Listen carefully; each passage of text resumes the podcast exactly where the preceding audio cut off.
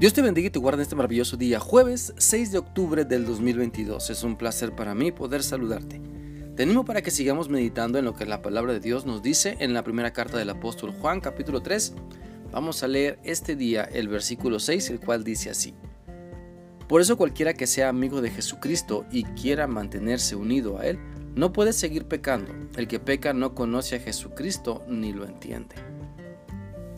Aquí se nos enseña la importancia de mantener nuestra confianza y obediencia a Cristo para mantenernos unidos a Él, demostrando que nos interesa sus mandamientos y que nuestra relación con Él es importante.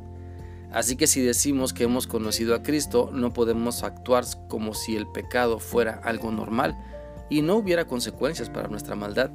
No podemos pensar ni pasar por alto lo que sabemos que no debemos hacer y actuar como si no pasara nada. Por lo tanto, para que exista un cambio en, nosotros, un cambio que nos lleve a una vida de, a una vida de pecado, a una vida de obediencia, o sea que hay un cambio de una vida de pecado a una vida de obediencia a Cristo, necesitamos que el Señor cambie todo lo que somos, que nos regenere, que nos transforme todo nuestro ser interior.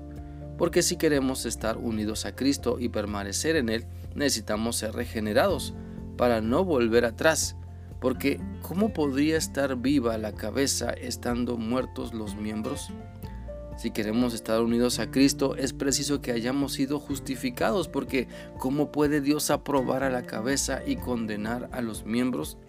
Si queremos estar unidos a Cristo y disfrutar su amistad, necesitamos estar comprometidos a vivir en santidad, porque ¿cómo podría estar aquel que es completamente santo en conexión vital con, con quien no se compromete a rechazar el pecado.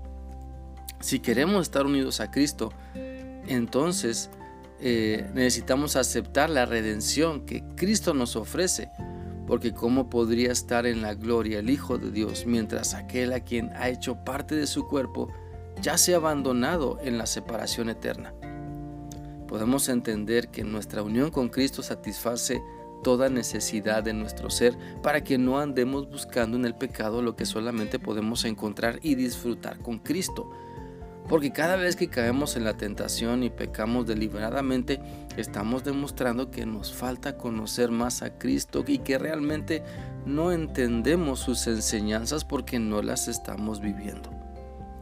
Por eso podemos afirmar que Cristo satisface todo nuestro ser porque Él puede llenar hasta el rincón más escondido de nuestra vida.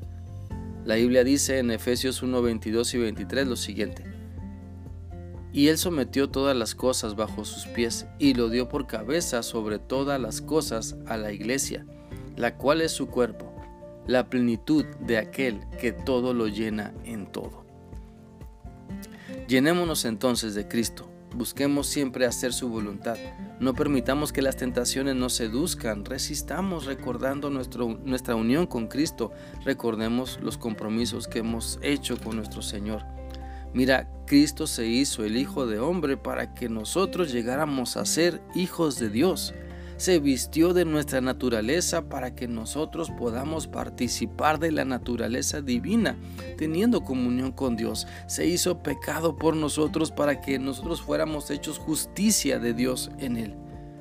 Por lo tanto, estar unidos a Cristo es la única manera como podremos parecernos cada vez más a Cristo, porque no podemos pretender estar unidos a Cristo y seguir pecando como si nada. No podemos estar unidos a Cristo y seguir con malos pensamientos que nos llevan a actuar en contra de la palabra de Dios. Mira, nuestra unión con Cristo determina lo que hablamos. Nuestra unión con Cristo determina lo que queremos ver, lo que queremos hacer. Por eso te animo para que no te sueltes de la mano de Dios.